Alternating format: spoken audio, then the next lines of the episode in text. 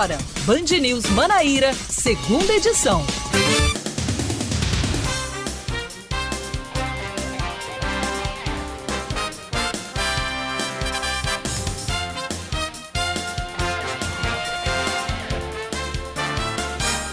Agora sim, iniciando para você para valer o jornal Band News Manaíra, segunda edição.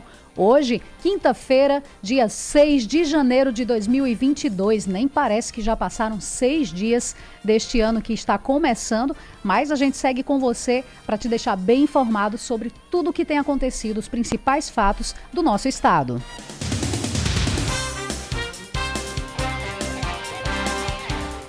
E para começar trazendo informação, a Paraíba confirma o primeiro caso da variante Ômicron. A informação foi confirmada pela Secretaria Estadual de Saúde hoje à tarde. A paciente é uma mulher de 31 anos, residente na cidade de Campina Grande. O teste para detecção aconteceu no Hospital de Clínicas no último dia 13 de dezembro. Depois de três dias antes, ela desembarca em solo paraibano após uma viagem para São Paulo e ela recebeu alta médica após a recuperação da infecção.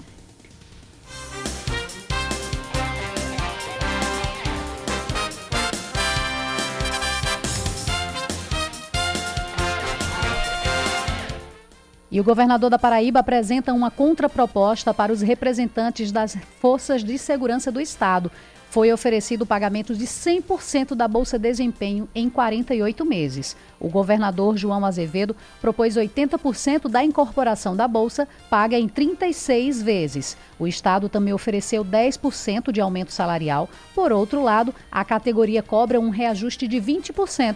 O chefe do executivo anunciou que deseja acabar com o plantão de 24 horas, ou seja, todo policial trabalharia 12 horas, com a justificativa de diminuir o cansaço dos profissionais das forças de segurança. Uma nova reunião entre Estado e militares está marcada para a próxima segunda-feira, às 8 horas.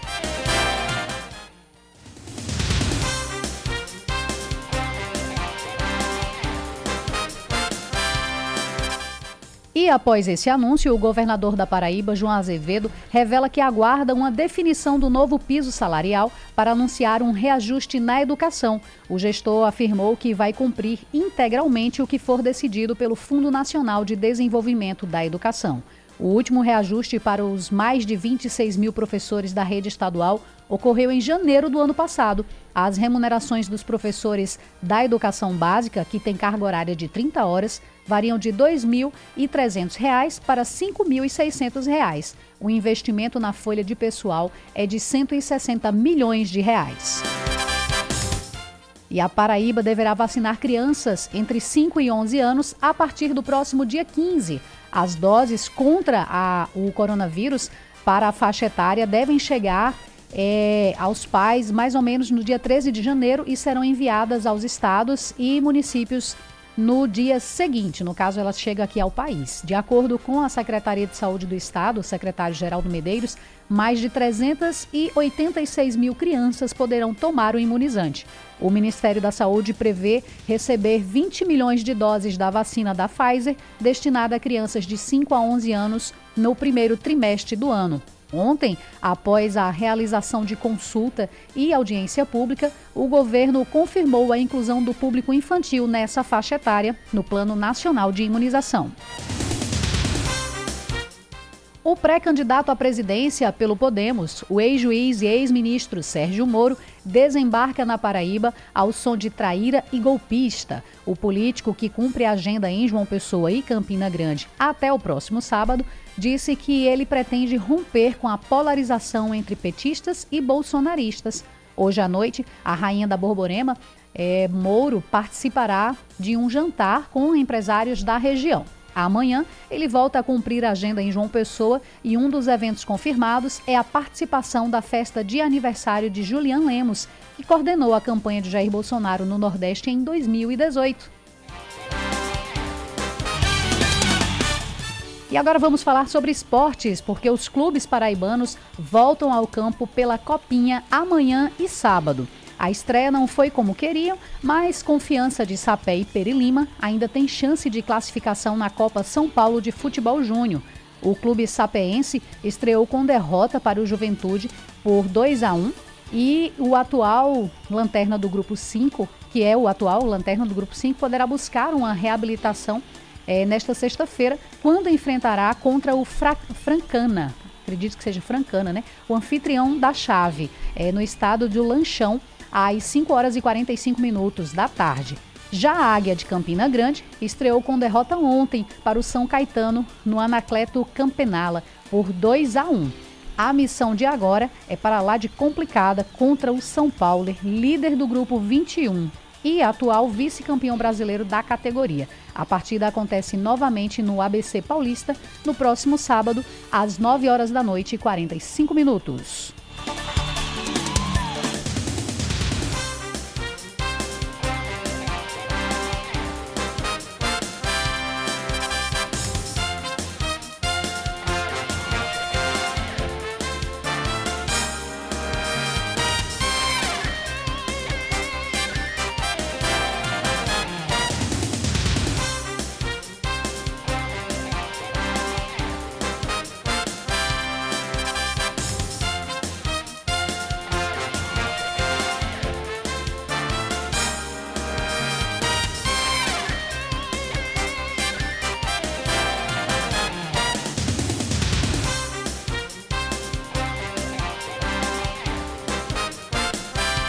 Agora 5 horas 9 minutos, 5 e 9 na capital paraibana e a gente segue para você trazendo informações agora sobre o clima na cidade de João Pessoa e também em Campina Grande.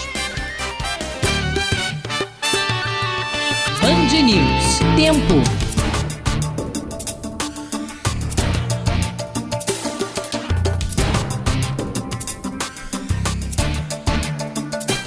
E vamos com a informação do clima para João Pessoa, que hoje a previsão aqui na capital paraibana é de pancadas de chuva no período da noite. A gente que passou o dia inteiro aí com céu com bastante nuvens, então tem essa previsão de que agora à noite acabe chovendo, 60% de chance de chuva na capital paraibana. A temperatura mínima prevista é de 25 graus, a máxima é de 32, então um clima bem mais ameno. Em João Pessoa, e neste momento, os termômetros assinalam 29 graus, com sensação térmica de 33. Então, clima agradável aqui na capital paraibana. Então, João Pessoa, começando o mês de janeiro com um calor mais bem distribuído, né? Assim podemos dizer, sem aquele calor abafado que a gente tem sentido nos últimos dias.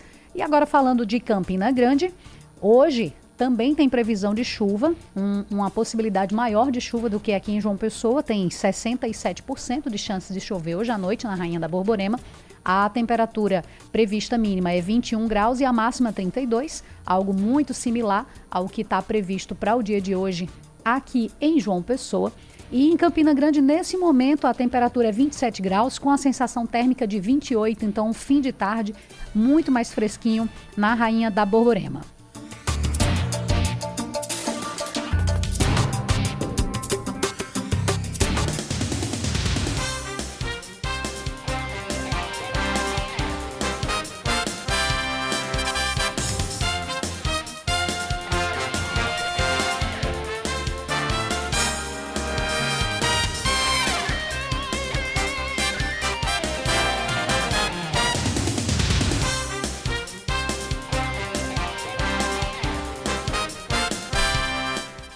Agora são 7, 5 horas e 11 minutos. Você pode participar conosco. O nosso WhatsApp é o 99111-9207. 99111-9207 para você participar. Nossa linha direta com a Band News Manaíra aqui para você. E no caso, você que não está aí com rádio ou vai sair, não vai estar tá acompanhando o rádio, pode acompanhar a gente no nosso aplicativo, Rádio Band News. É, se não baixou ainda, baixa lá, depois seleciona João Pessoa e vem participar para não perder nenhuma das informações que a gente vai trazer aqui para você nesta tarde de quinta-feira. Então pode participar com a gente, acompanha também pelos sites, tem várias possibilidades. Mas segue aí na 103.3 a Band News FM Manaíra.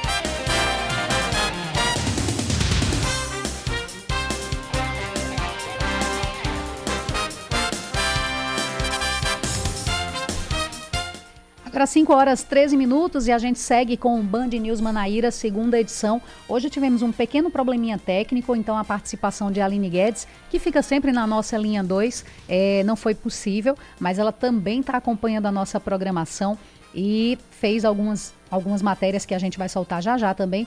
Aline, a gente vai seguindo aqui, levando o Band News Manaíra, segunda edição. Qualquer coisa a gente entra aí com a sua participação, tá bom?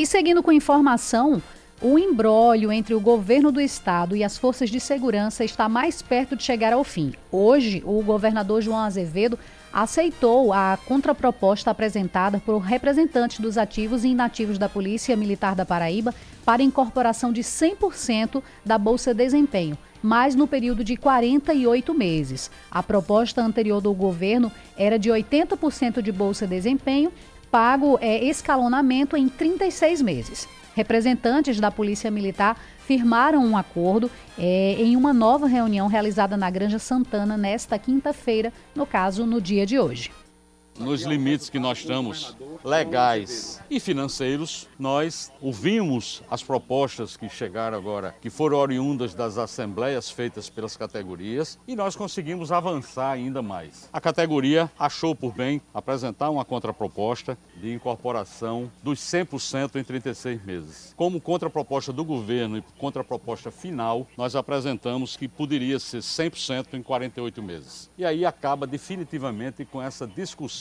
e esse problema que existe entre ativos e inativos. Os representantes da Polícia Civil não estiveram presentes, mas o governador antecipou que o mesmo benefício será concedido aos servidores da categoria, além dos bombeiros militares e policiais penais. Outra demanda da Polícia Militar era o reajuste linear de 10% para 20%, mas dividia opiniões sobre acabar reduzindo o salário dos policiais ativos por conta de impostos retidos na fonte pela Receita Federal. O governador explicou que essa ajeita daqui e descobre de lá foi a motivação para que esse ponto não tenha sido é, contemplado. Não, não teve como avançar, porque isso aí, exatamente porque nós não estamos tratando no reajuste linear apenas dessa categoria. Nós temos que pensar que esse 10% vai impactar em outras categorias e que tem, além disso, acordos que foram feitos na justiça que nós temos que honrar. Então, quando a gente pensa numa folha do Estado, a gente tem que pensar de forma integral, tem que pensar em outras categorias que também terão, evidentemente, algum tipo de ajuste. É, o governador também anunciou o aumento de 24% no auxílio alimentação, 74,42% na hora extra no dia normal e 140,70% para datas especiais, como finais de semana e feriados. Outra melhoria pontual, é, que pontuou no caso o gestor, é que os plantões serão reduzidos de 24 horas para 12 horas, sobre a possibilidade de outras categorias de servidores estarem também se movimentando para fazer reivindicações. Azevedo disse que está aberto para negociar e busca alternativas de melhorias. Nós estamos tratando, e sempre eu digo, tratando de cada problema diariamente. O governo está cuidando para que todas as categorias do Estado também tenham algum tipo de benefício. É isso que nós estamos fazendo. Mas estamos tratando daqueles pontos que são, eu diria, mais sensíveis na discussão, que é exatamente a questão da segurança. Vamos tratar a segurança, vamos tratar a educação, vamos tratar com todas as outras categorias do Estado. As propostas serão enviadas às assembleias das categorias que irão fazer a avaliação da nova proposta do governo. O governador comentou que acredita em um consenso. Nós atendemos aquilo que mais a, a, a categoria queria, que era os 100% de incorporação. A partir daí, eu acho que qualquer coisa fora isso poderá ter alguns movimentos de quem tem o interesse de que esse movimento não acabe nunca. Porque tem gente que sonha com isso. Tem gente que imaginaria que seria o melhor dos mundos se não acabasse nunca essa discussão e que se a situação se agravasse para tentar tirar proveito político. É exatamente o contrário. A, a sobriedade, a forma como os representantes das categorias tem tratado aqui ó, o assunto com o governo, com a Assembleia, é exatamente completamente diferente do que muitas vezes se vê na rua e nos discursos de falsos é, salvadores da pátria que aí se apresentam. Uma nova reunião está marcada para a próxima segunda-feira, dia 10, às 8 horas da manhã, com representantes das categorias. Caso de fato o impasse seja superado, o governo vai encaminhar uma medida provisória à Assembleia Legislativa da Paraíba para o reajuste entrar em vigor.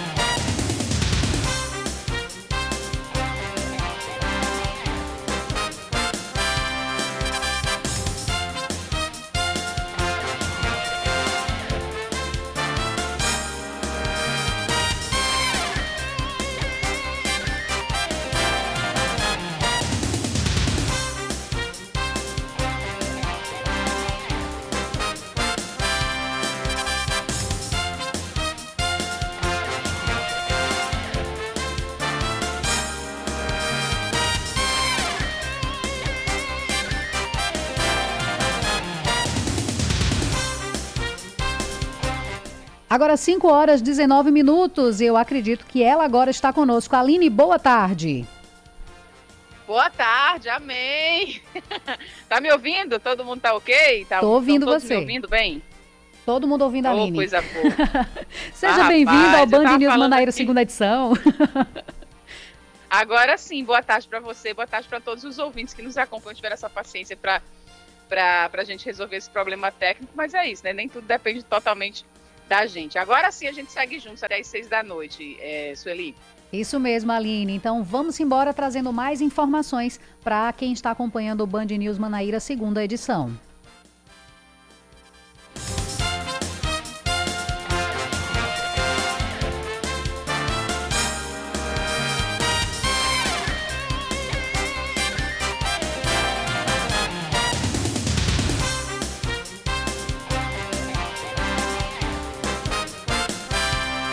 E agora que ela já está conosco, chama aí a próximo, o próximo assunto, Aline.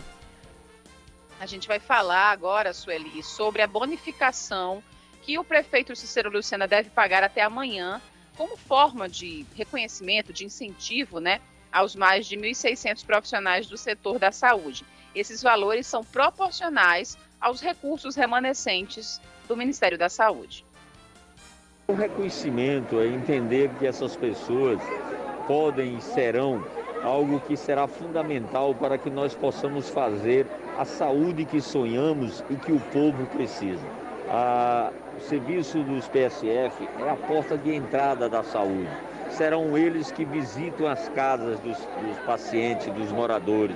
Serão eles que vão ajudar a identificar os problemas e vai nos permitir a gente estruturar a rede não apenas para fazer diagnóstico, mas para providenciar tratamentos. No encontro que aconteceu no Centro Estadual de Formação de Professores, no bairro de Mangabeira, ficou decidido também que um concurso com 250 vagas para agentes comunitários e agentes de combate a endemias vai ser realizado.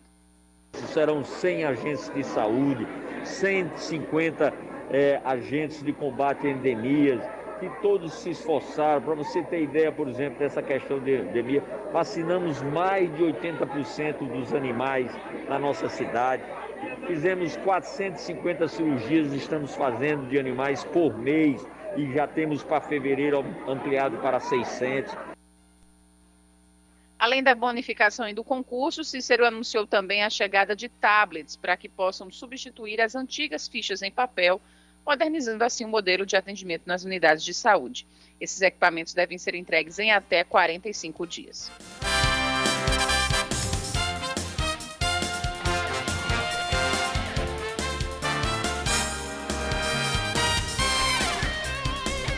Cinco horas 22 minutos e a gente segue agora falando sobre melhorias trabalhistas, mas dessa vez na área da educação aqui do estado.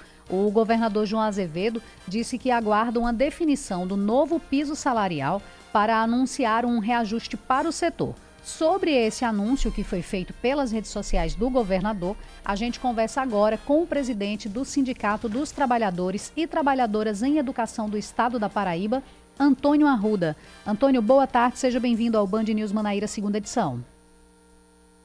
É, boa tarde, Sueli, boa tarde a todos os ouvintes deste programa.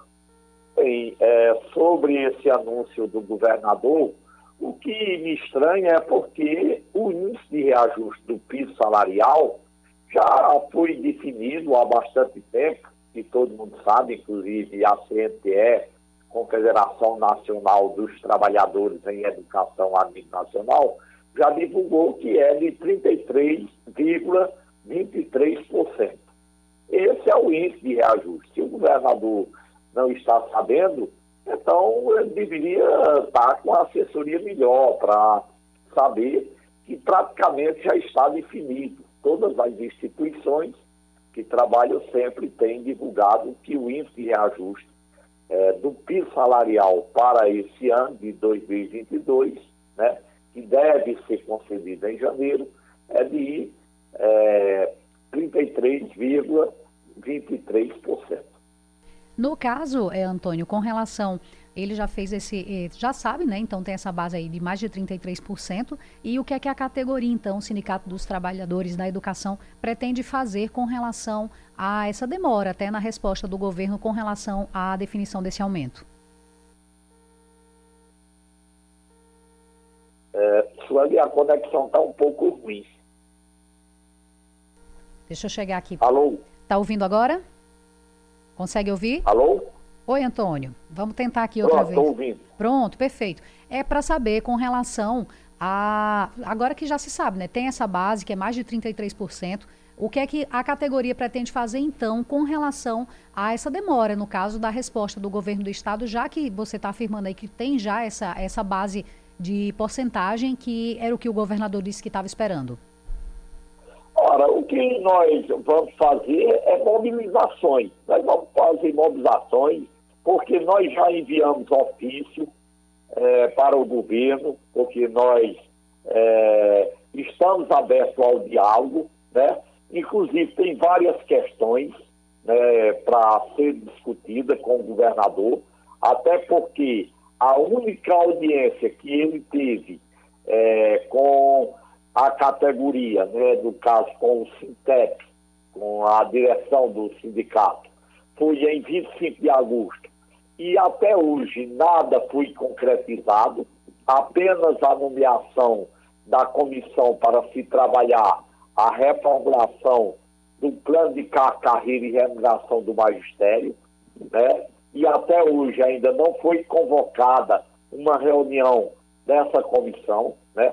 É, essa comissão só ser, é, ser nomeada no final de dezembro. Depois, agora em janeiro, é, foi renomeada só para nomear o presidente da comissão, que é o professor Luiz Mar, para convocar é, essa reunião dessa comissão e até hoje não foi convocado.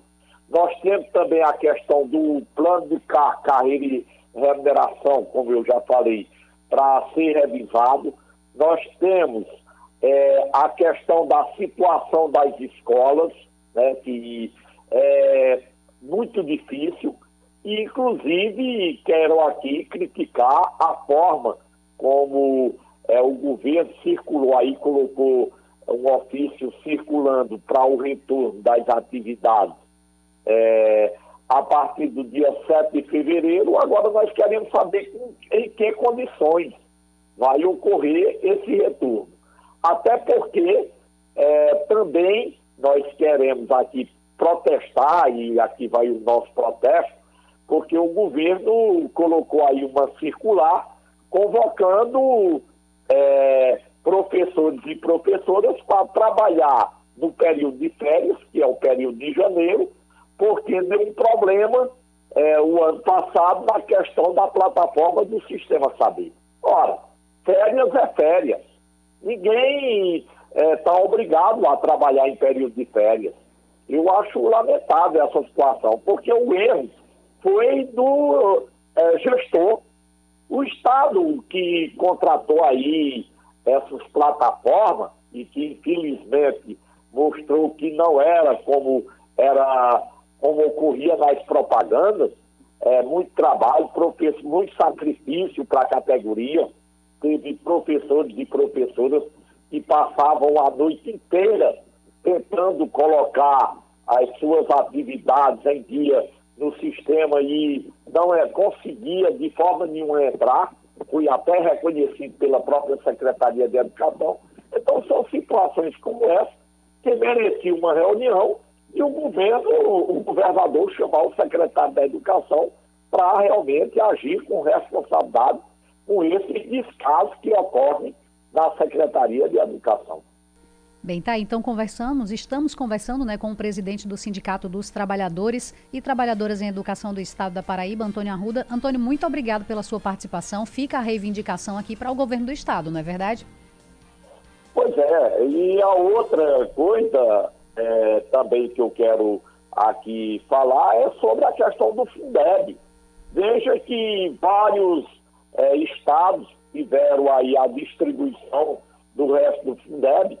É claro que nós sabemos que o governo tem que prestar conta do Fundeb até o dia 31 deste mês, mas no estado da Paraíba, o secretário deu logo a negativa de que já tinha gastado mais do que o que era previsto, 35%, e nós encontramos várias aberrações que para a gente é, não existia a legalidade no momento em que a Secretaria de Educação praticou. A exemplo de pagar quatro salários altíssimos a quatro secretários da própria secretaria, inclusive o próprio secretário, com dinheiro do Fundeb. Quando, na verdade, antes é, o que se dizia a lei era para é, os professores. A lei era bem claro que era para é, quem estivesse trabalhando para o desenvolvimento da educação básica, né? que estivesse no batente, lá no dia a dia da escola. Então, é lamentável, né? Você veja que é, nós fizemos um levantamento, tinha muitas pessoas que recebiam acima de 17 mil reais, isso dá quase em torno de um salário de cinco é, professores. É lamentável uma situação como essa. Também pagava engenheiro, pagava arquiteto com dinheiro do Fundeb, coisa que não pode. Então, é, nós só temos a lamentar essas ocorrências. Até solicitando do secretário de Educação que ele mandasse com transparência é, para o Sintep tudo que tinha sido gasto né, com o Fundeb isso em dezembro, né, porque restava pouca coisa para é, encerrar o ano, e ele ficou de enviar e nunca enviou. É, ocorreu uma sessão pública que nós solicitamos ao presidente da Comissão de Educação da Assembleia Legislativa, o deputado Anísio Maia.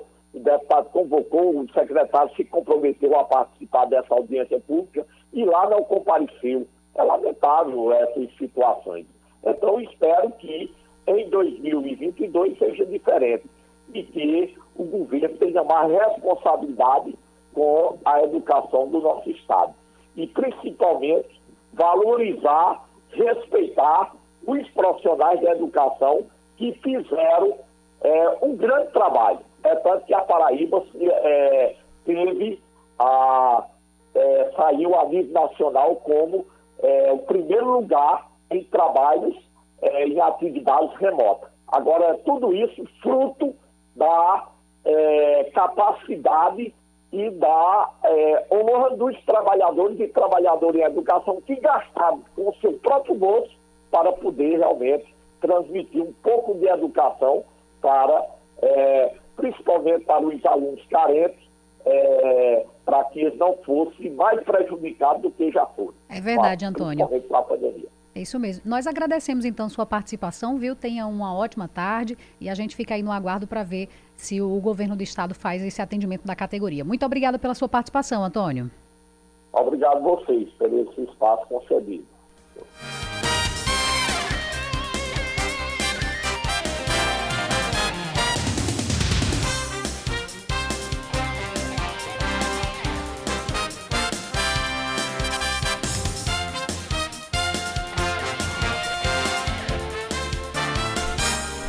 5 horas 33 minutos, a gente vai fazer um rápido intervalo, mas daqui a pouquinho a gente está de volta.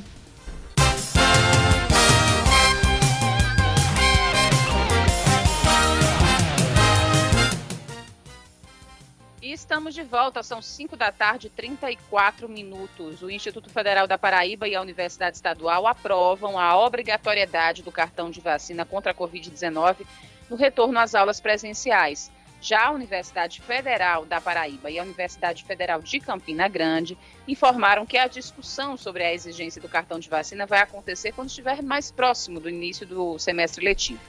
O reitor da UFPB, Valdinei Gouveia, informou que a discussão sobre essa obrigatoriedade ou não do passaporte será pautada pelo Conselho Universitário, que vai se reunir algumas semanas antes do retorno às aulas presenciais previsto para o dia 21 de fevereiro. A discussão surgiu após o decreto do Ministério da Educação que proibia a exigência de comprovação de vacina nas universidades públicas. O Supremo Tribunal Federal suspendeu no dia 31 de dezembro a portaria do governo federal, alegando que o decreto fere a autonomia das universidades públicas. O prefeito Cícero Lucena anuncia o pagamento de uma bonificação para todos os agentes comunitários de saúde e agentes de combate a endemias. O benefício é um incentivo de produtividade pago aos mais de 1.600 profissionais do setor de forma proporcional aos recursos remanescentes do Ministério da Saúde. Durante uma reunião ontem com a categoria, o gestor revelou ainda a abertura do concurso com 250 vagas para o setor. São 100 agentes de saúde e 150 agentes de combate a endemias que devem reforçar o cuidado com a população. Por falar em edital, a Universidade Federal da Paraíba deve realizar um concurso com mais de 120 vagas. O reitor da UFPB, Valdinei Gouveia, disse que o certame para técnicos e professores está previsto para o segundo semestre deste ano. De acordo com ele, o anúncio oficial pode acontecer entre os meses de julho ou agosto e vai contar com vagas para ensino médio e superior. O último concurso semelhante foi realizado nos anos de 2018 e 2019, com 131 vagas distribuídas em cargos de níveis médio, técnico e superior. As remunerações eram de até R$ 4.600 na época, além de benefícios. A banca organizadora do concurso foi o Instituto AOCP. Começam as fiscalizações em estruturas temporárias para festas de verão na Paraíba. O Conselho Regional de Engenharia e Agronomia do Estado realizou hoje algumas visitas na Orla de Cabedelo. Os fiscais verificaram palcos, arquibancadas, instalações elétricas provisórias. De acordo com o agente de fiscalização do CREA, o engenheiro civil Antônio César Pereira de Moura, outras vistorias já ocorreram no período em que as estruturas estavam sendo montadas para evitar acidentes. Até o momento, nenhuma empresa ou responsável foi punido. Vamos falar de esporte, Aline. Vamos sim, o Alto Esporte renova com dois pratas da casa para o Campeonato Paraibano. O planejamento da equipe para o regional segue bastante movimentado. Ontem, o Clube do Povo acertou as renovações dos volantes Wendel e Peppa, é, já de olho na disputa estadual. Os dois jogadores têm 20 anos, foram destaques na equipe que conseguiu acesso à primeira divisão do futebol da Paraíba e ganharam um voto de confiança da diretoria Alvirrubra. Com a confirmação da permanência de Wendel e Peppa, o elenco do Alto Esporte passa então a contar com 18 atletas para o início da pré-temporada. O Macaco Altino está no grupo A do Campeonato Paraibano, ao lado de Souza, Botafogo, Atlético de Cajazeiras e São Paulo Cristal. A estreia do time pessoense está marcada para o dia 3 de fevereiro contra o Souza, aqui em João Pessoa.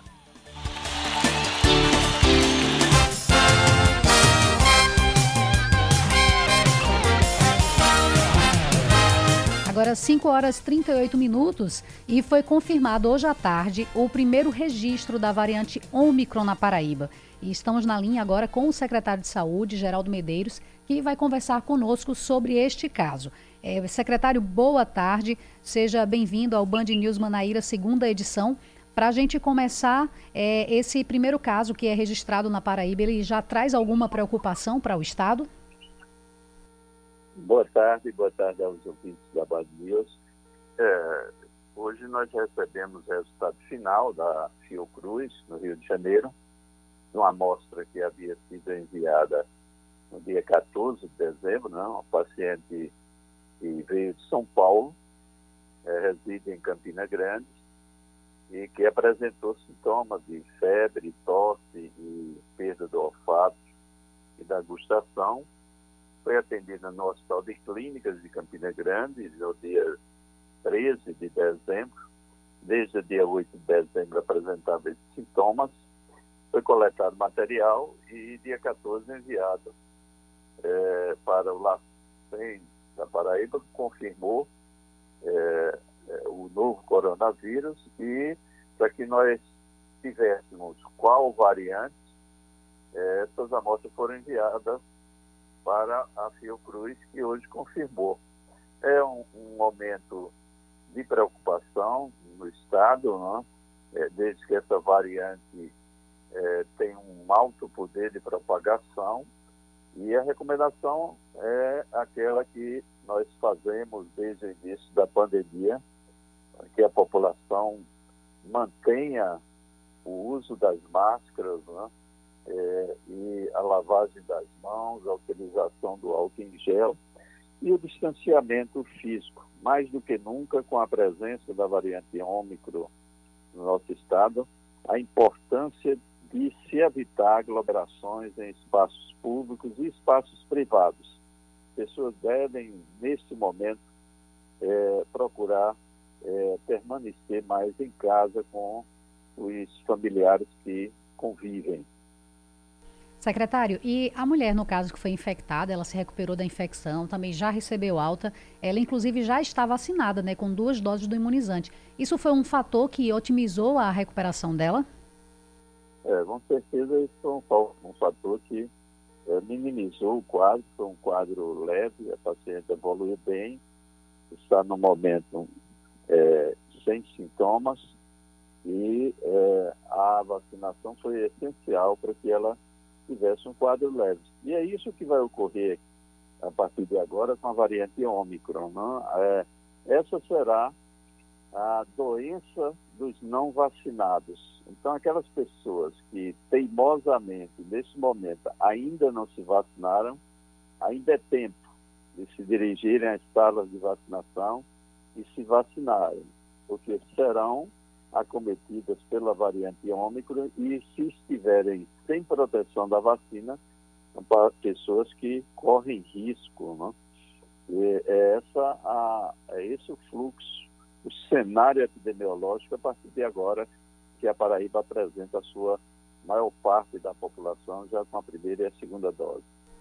E agora, com essa confirmação também, secretário, é, quais são as medidas que a secretaria pretende fazer? Vai ter algum reforço a mais nessas medidas que estão previstas aí pelo governo? Sempre se manteve vigilante, né? O Laboratório Central da Paraíba foi um dos poucos laboratórios do Brasil que, desde o início da pandemia, faz continuamente esse monitoramento com o envio de amostras suspeitas para a Fiocruz e eh, a Secretaria Estadual de Saúde está eh, mantida com vigilância em relação à ocupação de leitos hospitalares e em relação à testagem da sua população. E, secretário, além desse caso, né, que a gente teve essa confirmação, já tem quantas amostragens aí, quantos estão sendo analisados, né, para se é da Omicron ou não, se é ainda variante Delta, é, como é que está essa análise com relação aos casos que estão é, sendo analisados aqui no estado? Bom, nós recebemos essa semana é, 468 amostras que é, mostraram é, a presença e a predominância ainda da variante Delta.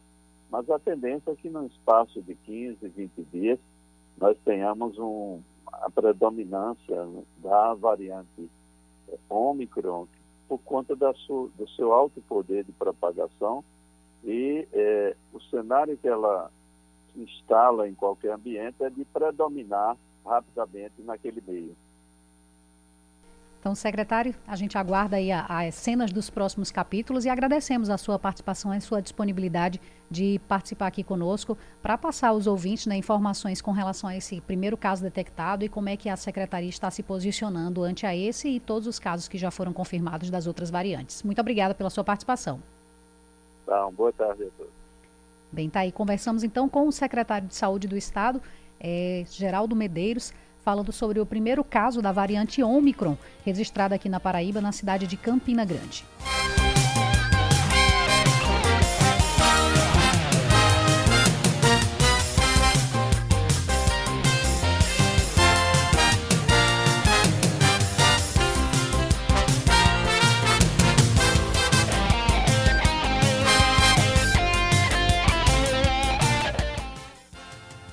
E a gente segue para o intervalo. Rapidinho a gente já volta com mais notícias locais aqui no Segunda Edição.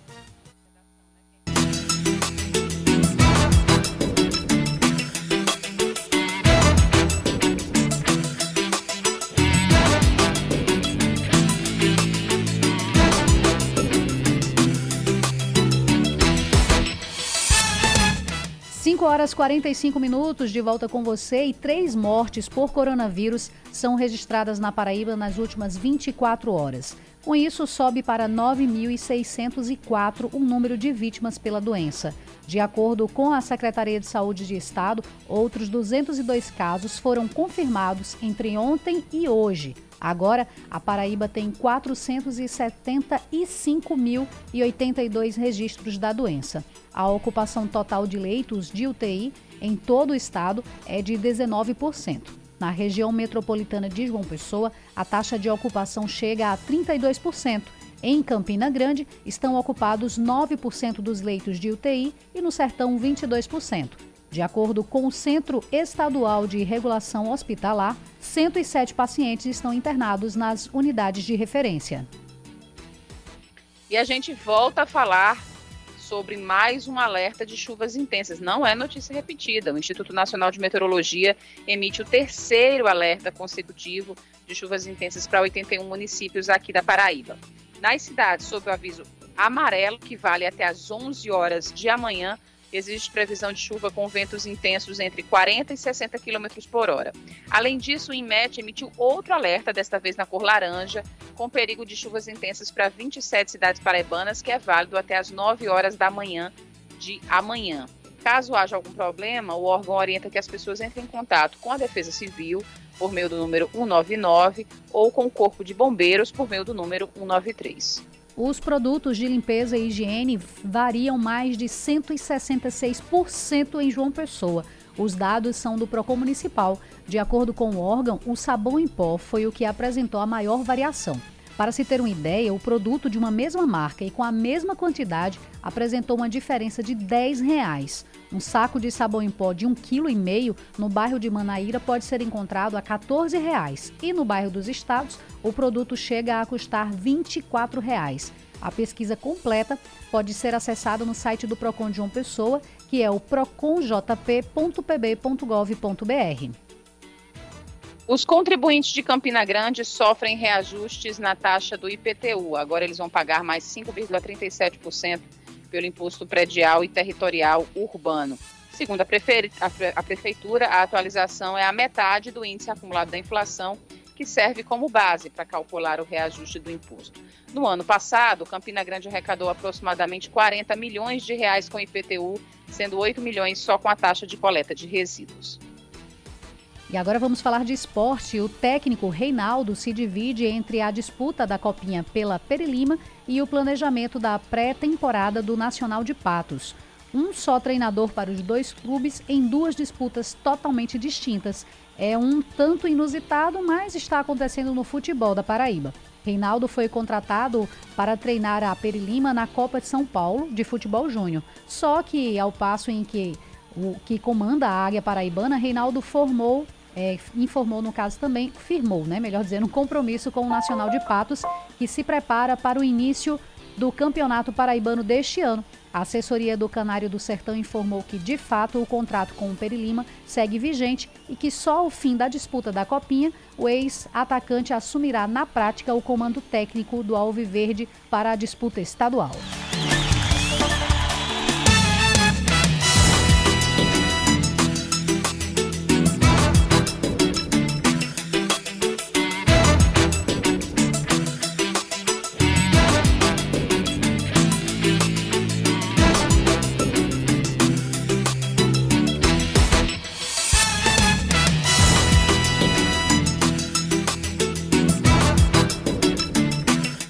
Olha, e desde a madrugada de hoje que bombeiros trabalham em um supermercado no Jardim Planalto que foi destruído pelo fogo. A repórter Joana Brito acompanhou a movimentação dos militares na localidade e traz as informações ao vivo. Joana, boa tarde, seja bem-vinda ao Band News Manaíra, segunda edição.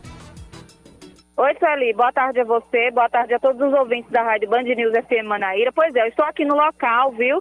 Por aqui o trecho que dá acesso à entrada do bairro Jardim Planalto continua interditado. Ainda muita fumaça aqui no local, o Corpo de Bombeiros por aqui ainda trabalhando. A gente vai conversar agora com o capitão Bezerra, ele que está à frente dessa ocorrência e vai dar mais detalhes de tudo que aconteceu até o momento. Capitão, gostaria que o senhor escrevesse um pouquinho para os ouvintes da Band News como é que estão tá sendo os trabalhos por aqui, se o fogo já foi controlado, se ainda há risco dessas chamas se alastrarem. Boa tarde. É, boa tarde. Não existe mais risco nenhum das, chança, das chamas se alastrarem. O incêndio começou por volta das 6 horas da manhã. O trabalho foi feito na contenção do incêndio, confinamento, para evitar que ele atingisse as edificações vizinhas. Isso foi feito. Porém, para concluir a, o, a ocorrência, a gente precisa ter acesso, o que é muito difícil devido às características da edificação, devido a ter muito material combustível, carga de incêndio muito alta e muita coisa inflamável. Por isso que ele tem que ser feito gradativamente e como a estrutura toda foi demolida, o que dificulta ainda mais, impede o trabalho interno dos bombeiros, a gente precisa de retroescavadeira para ir retirando as partes comprometidas da edificação para assim concluir o sinistro. A gente percebe que essa frente né, do supermercado já foi completamente destruída. Existe o risco ou, ou a chance desse prédio ser, ter, precisar ser demolido? Não, já é certeza, a estrutura está 100% comprometida, já está interditada pela Defesa Civil e pelo Corpo de Bombeiros. A gente só está aguardando o maquinário para terminar a demolição e concluir o controle das chamas e do incêndio. Essa parte aqui, capitão, é uma área comercial, mas por trás existem muitas residências. Essas chamas chegaram a outras residências? Não, não. O trabalho do bombeiro inicialmente foi focado nessa frente para evitar que o incêndio atingisse a casa dos moradores e os comércios vizinhos que não tenham sido atingidos. A gente vê a presença aqui do Corpo de Bombeiros, muitos homens, muitas viaturas. Já existe um horário determinado para vocês pararem com os trabalhos? Olha, a gente está aguardando o maquinário. Hoje a gente já operou aqui com 35 homens por volta de sete viaturas durante o dia todo. Mas a gente vai concluir o serviço. A gente não sabe afirmar ainda que horas vai terminar, mas a gente só vai sair daqui quando o local estiver seguro. Tá ok, é, Capitão Bezerra. Muito obrigada, viu, pelas informações.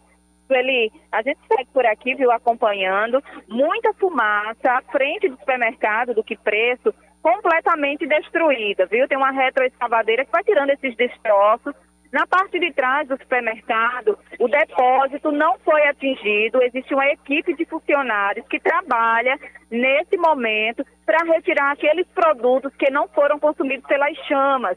Caminhões também é, foram chamados né, para levar prateleiras, é, partes, bandejas, tudo que existia dentro do supermercado que não foi atingido está sendo retirado nesse momento. Várias viaturas do Corpo de Bombeiros, também carros-pipa por aqui fazendo esse, dando esse suporte. Defesa Civil também já está no local, como o capitão Bezerra informou. Essa estrutura né, do prédio está toda comprometida. Outras lojas que tem por aqui, felizmente, não foram afetadas, não foram atingidas pelas chamas, mas como eu informei, a área é, que dá acesso aqui ao bairro, né, é, a entrada do bairro Jardim Planalto está interditada, a rua que fica por trás do supermercado também está interditada, ou seja, veículos não estão trafegando por aqui justamente para não atrapalhar aqui o trabalho do Corpo de Bombeiros. É, as informações são essas, viu? Não tem hora, como o capitão mesmo falou, né? Ainda é possível ver focos de fogo daqui de onde eu estou, dá para ver ainda. O fogo foi controlado, mas essas chamas ainda existem dentro da estrutura dentro do prédio. Essas são as informações até o momento. E é importante dizer que, mesmo com, sendo um incêndio né, de grandes proporções, ninguém ficou ferido, felizmente. Volto com vocês. Muito obrigada, Joana, nossa repórter Joana Brito, trazendo informações em tempo real do que está acontecendo no supermercado, né, que desde manhã que está aí pegando fogo. Obrigada pela sua participação.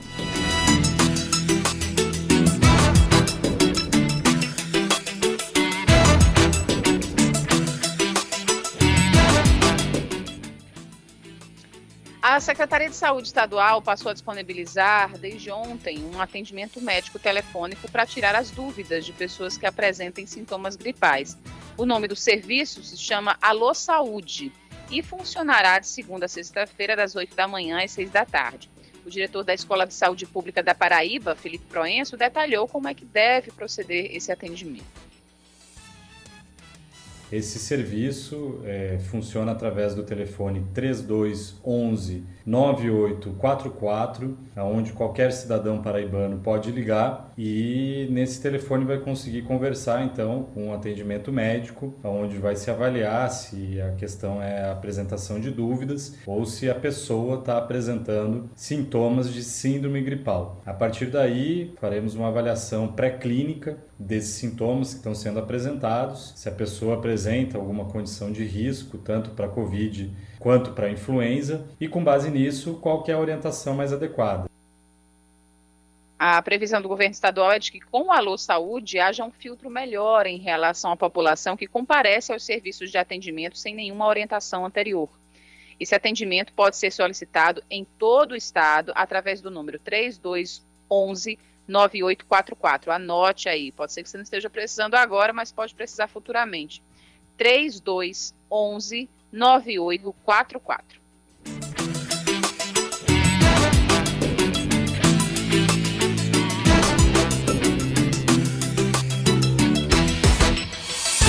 Seu caminho. 5 horas e 56 minutos antes da gente dar tchau, vamos trazer informações com relação ao trânsito na cidade de João Pessoa neste momento.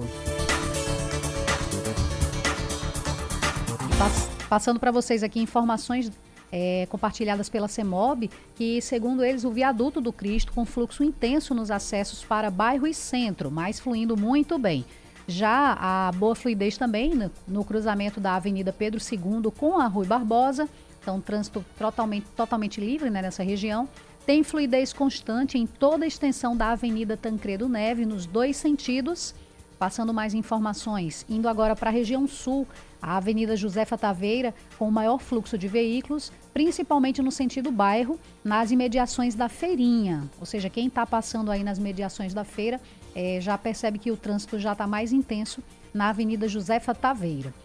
Voltando aqui mais para a região da praia, Avenida Beira Rio, com um trânsito intenso no sentido centro, no trecho que é até o entorno que vai para o altiplano. Então, o trânsito está bastante lento para quem vai, né, no sentido centro, próximo ali da subida para o altiplano. Já o retão de Manaíra, com um fluxo mais intenso no sentido praia, porém com boa fluidez, logo após o semáforo do shopping. Ou seja, chegando ali, saindo da Tancredo, entrando na Avenida Flávio Ribeiro Coutinho, a gente tem um trânsito mais intenso e passada a área do shopping, o trânsito flui bem melhor, mas ainda com um número muito grande de carro. E seguindo aqui ainda a análise pelas câmeras da CEMOB e também pelo mapa disponibilizado, o ABR-230 também na altura ali do, do bairro Castelo Branco, seguindo até próximo à entrada do onde a gente desce para o shopping para seguir a Avenida Flávio Ribeiro Coutinho, o trânsito está muito intenso no sentido Cabedelo. Para quem está voltando, sentido Cabedelo João Pessoa, o fluxo de carro está bem leve, mas quem vai João Pessoa, quem vai de João Pessoa a Cabedelo vai encontrar um trânsito bem mais intenso.